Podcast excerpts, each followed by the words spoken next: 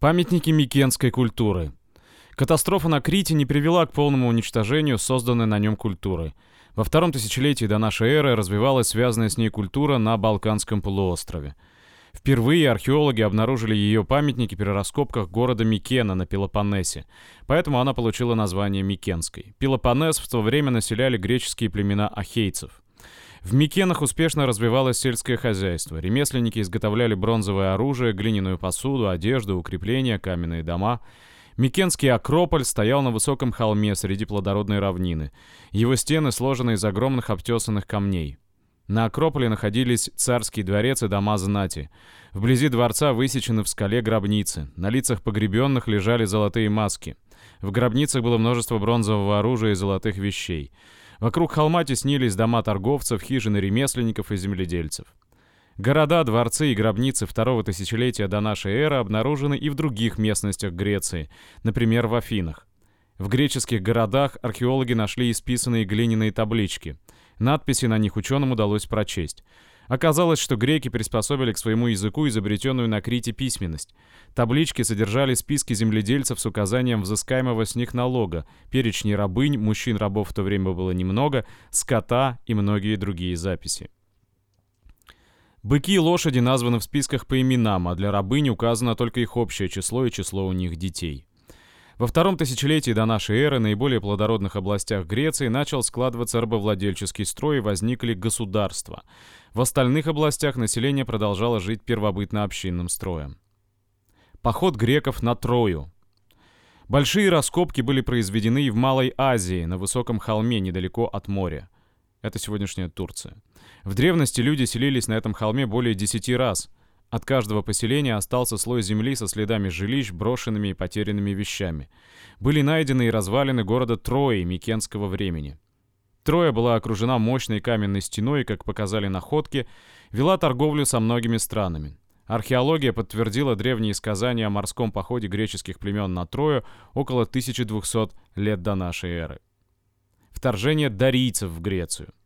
Длительная война с Троей истощила силы греческих городов. В конце второго тысячелетия до нашей эры в Грецию вторглись с севера новые греческие племена – дарийцы. Их культура была значительно ниже Микенской. Дарийцы разграбили и разрушили Микены и другие города. Они заселили Пелопоннес. Часть населения была ими покорена, а часть бежала. Многие переселились на острова и восточное побережье Эгейского моря. Вторжение дарийцев привело к резкому упадку хозяйства и культуры в Греции. Небольшие государства, возникшие во втором тысячелетии до нашей эры, были уничтожены. В течение столетий здесь не строили каменных зданий. Ремесленные изделия стали грубыми, торговля сократилась, письменность была забыта. Значение для истории древних греческих сказаний. Древнейшая история Греции, однако, сохранилась в памяти народа. Сказители передавали устно из поколения в поколение древние мифы, добавляя к ним новые подробности. Поэты-певцы, подыгрывая себе на лирах, пели о златообильных и крепкостенных городах, о подвигах и приключениях героев, о великанах, о богах. Большинство ученых считали эти сказания целиком вымышленными. В них действительно много вымысла. Но в мифах и в песнях рассказывается о борьбе древних греков с природой, об их занятиях, об их орудиях труда, обычаях, о том, в каких они бывали странах, в каких богов верили. Древние мифы и песни – важный исторический источник о далеком прошлом Греции. Миф об аргонавтах. На Кавказе, на берегу Черного моря, висело в роще золотое руно – шкура барана с золотой шерстью. Оно принадлежало царю, владевшему морским побережьем. Дракон, никогда не смыкавший глаз, сторожил руно. Со всей Греции собирались храбрецы, решавшиеся на далекое и опасное путешествие за золотым руном. Их вождем был знатный юноша Ясон. Искусный мастер Арг построил для них деревянный корабль, ходивший под парусами и на веслах. По имени мастера корабль назвали Арго, а путешественников — аргонавтами. Долго плыли аргонавты. Им пришлось проплыть между скалами, которые то расходились в разные стороны, то сходились и сталкивались со страшной силой и грохотом. Арго едва успел проскользнуть между ними. Скалы лишь раздавили последнюю доску рулевого весла. После многих приключений аргонавты прибыли на Кавказ.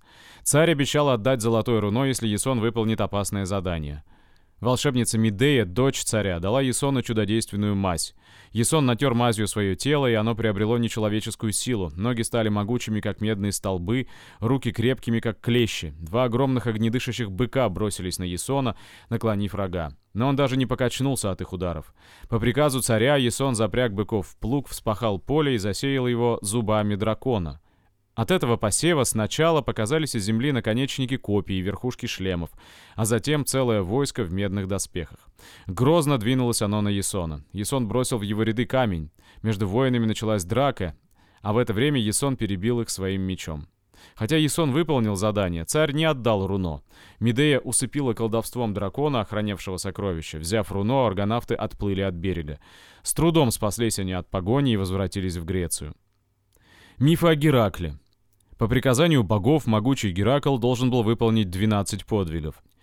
Огромный лев нападал на животных и людей. У него была такая крепкая шкура, что от нее отскакивали стрелы с бронзовыми наконечниками. Геракл сломал дуб и сделал дубину, которую не смогли бы поднять и 20 человек. Смело вошел он в пещеру, где жил лев. Тот бросился на Геракла, но богатырь ударом дубины оглушил, а затем задушил хищника руками. Шкура льва стала заменять Гераклу панцирь и шлем. В топком болоте жила гидра, змея с девятью головами, покрытая блестящей чешуей. Выползая из болота, она пожирала стада скота. Геракл сразился с гидрой, но когда он отрубал чудовищу голову, на ее месте вырастали новые. Тогда Геракл приказал своему спутнику прижигать горящими головнями перерубленные шеи гидры. Головы перестали отрастать, и Геракл убил чудовище. Легенда о царе Авгии. У царя Авгии было пять тысяч быков. Никто не убирал скотный двор, и он переполнился навозом. Геракл должен был очистить его за один день. В то время, когда Авгий пировал с гостями, Геракл запрудил две реки, протекавшие поблизости. Реки разлились, и бурный поток воды смыл весь навоз. Геракл отправился в дальний путь за золотыми яблоками. Они росли в саду на берегу океана, недалеко от Греции. Там, по верованиям древних греков, небо сходилось с землей. Могучий Атлант держал на своих плечах небо, огромный полукруглый свод — Пока Атлант срывал для Геракла яблоки, тот держал на своих плечах небо. От тяжести ноги его до колен ушли в землю, кости трещали, пот струился по телу. Поэмы Гомера, Илиада и Одиссея Происхождение поэм. Особенно много сказаний было о походе на Трою. На основе этих сказаний были созданы две большие поэмы — Илиада и Одиссея. По преданию их сочинил великий поэт Слепой Гомер — Предполагают, что поэмы были составлены в VIII веке, а записаны в VII веке до нашей эры. Они не только рассказывают о самом походе, но содержат яркие картины жизни, обычаев, верований, существовавших у греков в течение столетий. Народное собрание греков. Название Илиада произошло от имени города Илион. Так греки называли Трою. В Илиаде описываются события десятого года войны. Длительная неудачная осада Трои и потери подорвали боевой дух воинов. Чтобы ободрить их, вожди созвали народное собрание.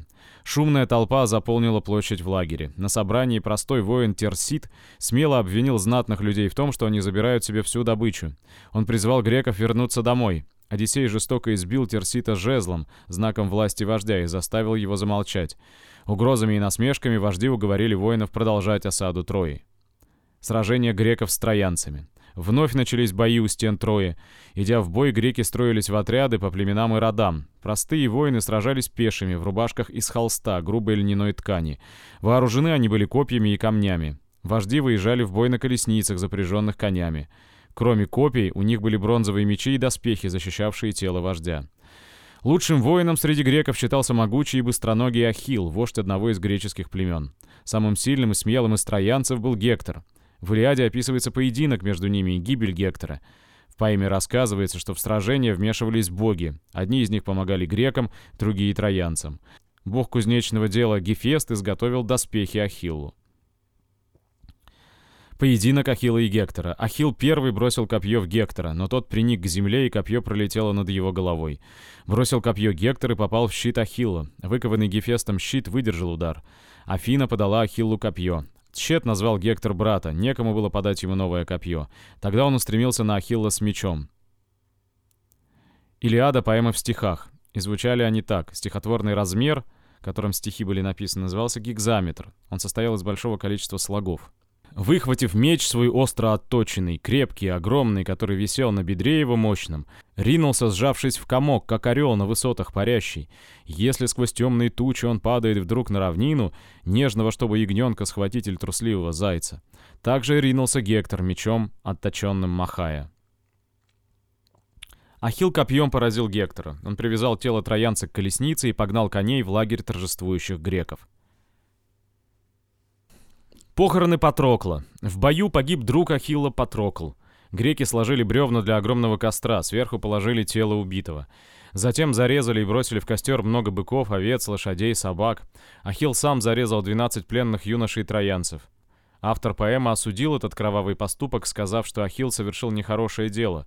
Подожгли костер, когда он догорел, сложили обгоревшие кости Патрокла в золотую урну и насыпали над ней высокий курган. В честь погибшего Ахилл устроил игры, состязания в гонках колесниц, в кулачном бою, в борьбе, в беге, в метании диска и копья, в стрельбе из лука. Участникам состязаний Ахилл давал призы, породистых коней, дорогие доспехи, золото, серебряную чашу, рабынь. Наиболее ценным призом был кусок железа. Илиада заканчивается описанием похорон Патрокла и Гектора. О конце Троянской войны сообщают сказания, не вошедшие в поэму. Гибель Трои. Вскоре после похорон Патрокла и Гектора погиб и Ахилл. Когда он был ребенком, его мать, богиня, выкупала его в подземной реке. Тело Ахилла стало неуязвимым, кроме пятки, за которую его держала мать. Он и умер от отравленной стрелы, вонзившейся ему в пятку. Отсюда происходит известное выражение «Ахиллесова пята», что значит «уязвимое место». Чтобы овладеть Троей, греки по совету хитроумного Одиссея соорудили огромного деревянного коня. Внутри коня спрятались воины, а остальное войско укрылось на ближайшем острове. Троянцы приняли коня за дар греков богам и втащили его в город. Ночью воины вышли из коня и напали на спящих троянцев. В то же время греческое войско вернулось с острова и ворвалось в город. Греки перебили втрое мужчин, взяли в плен женщин и детей, разграбили и подожгли город. Выражение «троянский конь» означает дар, опасный для того, кто его получает. Содержание Одиссеи. Эта поэма рассказывает о приключениях Одиссея при его возвращении из строя на родину, островок Итако, расположенный у западного побережья Греции. На 12 кораблях воины Итаки отплыли от берега, на котором еще дымились развалины Трои. Множество опасностей и бедствий ожидало их. Бог холодного северного ветра поднял бурю, и греки сбились с пути — Великаны разбили каменными глыбами 11 кораблей и перебили находившихся на них людей. Только кораблю Одиссея удалось уплыть в море. Спутники Одиссея рассердили бога грома и молнии Зевса. Зевс ударил в корабль сверкающей молнией и разбил его. Спасся лишь Одиссей, ухватившийся за обломок мачты. Волны вынесли его на берег. Одиссей добрался до Итаки после десятилетних странствий. Его встретил раб, пасший стада свиней, принадлежавших Одиссею. Этот раб родился в свободной семье, но еще ребенком его украли финикийцы и продали на Итаку. Во время отсутствия Одиссея в его доме хозяйничали знатные юноши Итаки. Чтобы не быть узнанным, он пришел в свой дом под видом нищего. Поэма заканчивается рассказом, как Одиссей с помощью богини Афины перебил непрошенных гостей и вновь стал править на Итаке. Обе поэмы Гомера принадлежат к величайшим произведениям литературы. Они написаны торжественным стихом, о котором я уже сказал, гекзаметром, отличаются богатством и красочностью языка. Вот фрагмент из «Одиссеи», о котором очень многие знают. Греки на острове Циклопов. Корабль «Одиссея» приплыл к острову, где жили циклопы, великаны с одним глазом посредине лба. Одиссей с несколькими спутниками вошел в пещеру циклопа. В пещере было много кругов сыра и сосудов с простоквашей. Циклоп занимался разведением овец и коз. Муж великанского роста в пещере той жил одиноко. Пас он баранов и косы ни с кем из других не водился. Был нелюдим, он свиреп, никакого не ведал закона. Видом и ростом чудовищным страх приводя, он не сходен был с человеком, вкушающим хлеб, и казался лесистой, дикой вершиной горы, над другими воздвигшейся грозно. Вечером циклоп загнал в пещеру свое стадо. Вход в нее он завалил огромной каменной глыбой, отодвинуть которую было не под силу Одиссею и его товарищам. Увидев греков, циклоп съел двух из них. На следующий день он съел еще четырех человек. Одиссей напоил великана виноградным вином, и когда тот заснул, оставшиеся в живых люди выкололи ему острым колом глаз. Утром слепой циклоп отвалил камень и стал выпускать стадо. Великан сидел у выхода и стерег, чтобы люди не ушли из пещеры. Тогда греки по совету Одиссея связали по три барана вместе. Под ними было привязано по человеку. Незаметно ускользнув от циклопа, греки взошли на корабль и покинули страшный остров. Греки называли циклопическими сооружения, сложные из огромных глыб камня, например, стены Микенского Акрополя, так как думали, что построить их могли только великаны-циклопы. Хозяйство и жизнь греков в XI-IX веках до нашей эры. Земледелие и скотоводство. Обработка каменистой почвы Греции требовала тяжелого труда. Поле очищали от камней, твердую землю пахали по 3-4 раза деревянным плугом, да еще рыхлили мотыгами. Нередко труд земледельца пропадал даром, при засухах посевы выгорали, а при ливнях бурные потоки размывали поля. Пшеница плохо росла на каменистых почвах. Греки сеяли главным образом ячмень. Коров в Греции было мало, для них не хватало хороших пастбищ. Греки разводили коз и овец, кормившихся листьями кустарников и травой на склонах гор.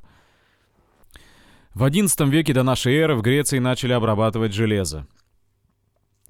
Сначала его добывали мало, однако в дальнейшем железные орудия получили широкое распространение. От этого повысилась производительность труда греческих земледельцев и скотоводов. Стало легче обрабатывать землю, увеличились посевы и повысились урожаи. Хозяйство простых родичей. Земля принадлежала племени. Каждая семья обрабатывала отведенный ей на поле надел и имела свой скот, который пасся на общем пастбище. Земледельцы сами изготовляли почти все нужные им вещи. Ткали из льна и шерсти грубую одежду и подстилки, на которых спали. Лепили посуду, шили легкую обувь, сандалии. Лепешки и каши из ячменя были их основной пищей. Среди родичей не было равенства. Одни родичи обеднели, нанимались на работу в чужие хозяйства или просили милостыню. Поэтому никто не удивился, когда на Итаке появился Одиссей под видом нищего. Хозяйство знатных людей.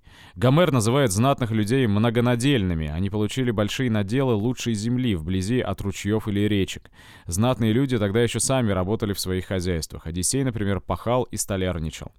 Для обработки своих обширных полей знатные люди стали нанимать паденщиков, а за работу давали им пищу и простую одежду. Владелец земли получал зерна, льна значительно больше, чем нужно было отдать паденщикам за их работу. Остальное он присваивал себе.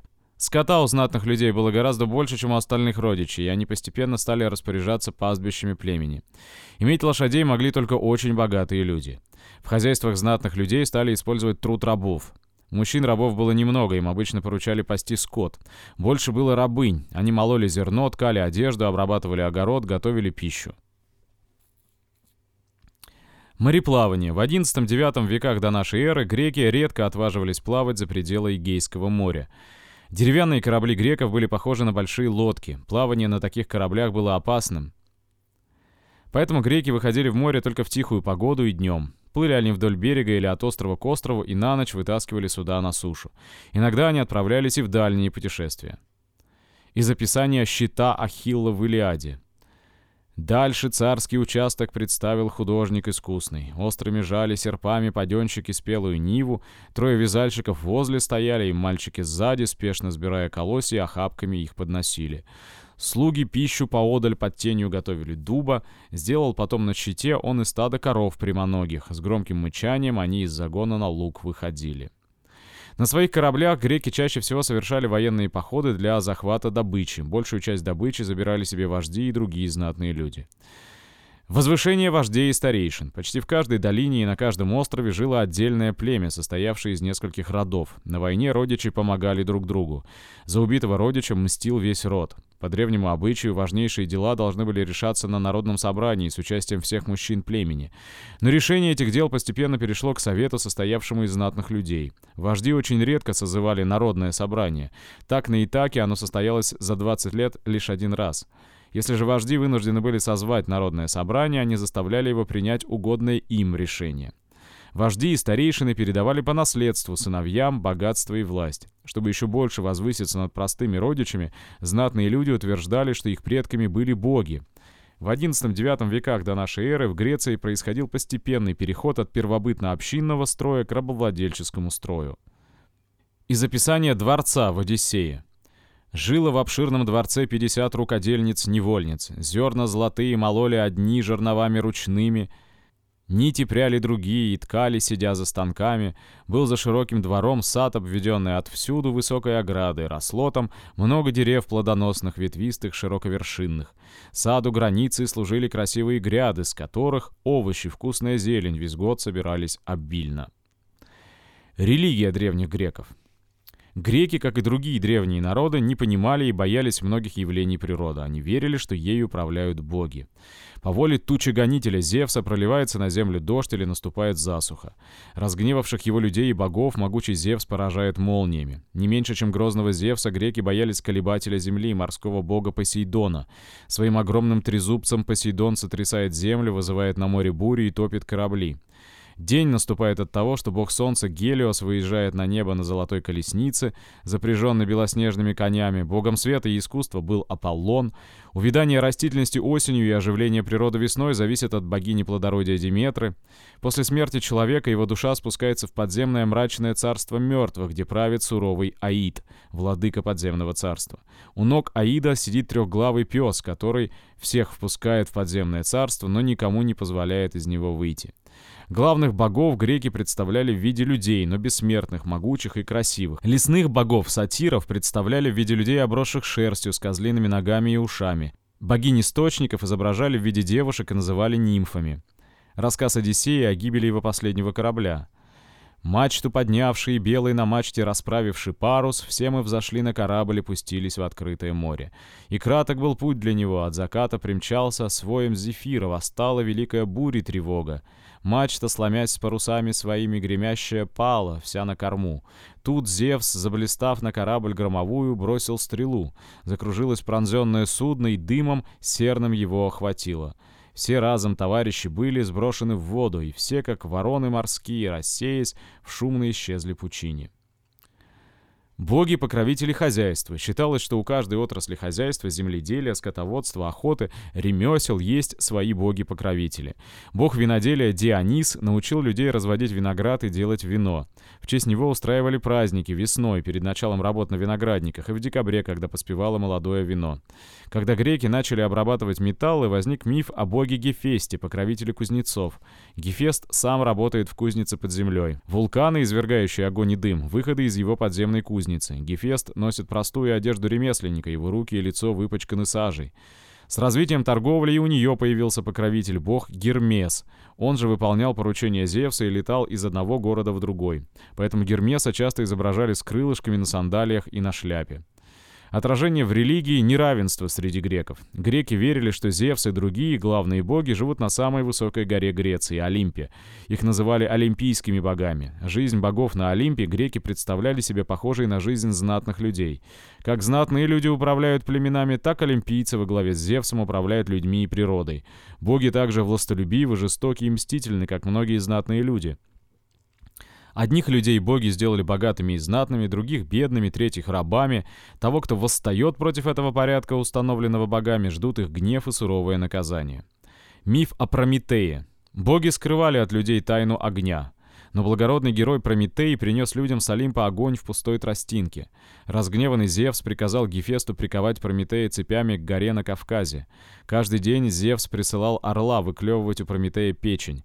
За ночь печень вырастала вновь. Несмотря на страшные муки, гордый и мужественный Прометей не примирился с Зевсом. В образе Прометея греки чтили борца с несправедливыми и злыми богами за счастье людей. В религии древних греков, как и у других древних народов, искаженно отразились окружавшая их природа, их занятия, их переход к рабовладельческому строю. Миф о Диметре и Персифоне. Прекрасная Персифона, дочь Диметры, богини плодородия и земледелия, гуляла с подругами по лугу.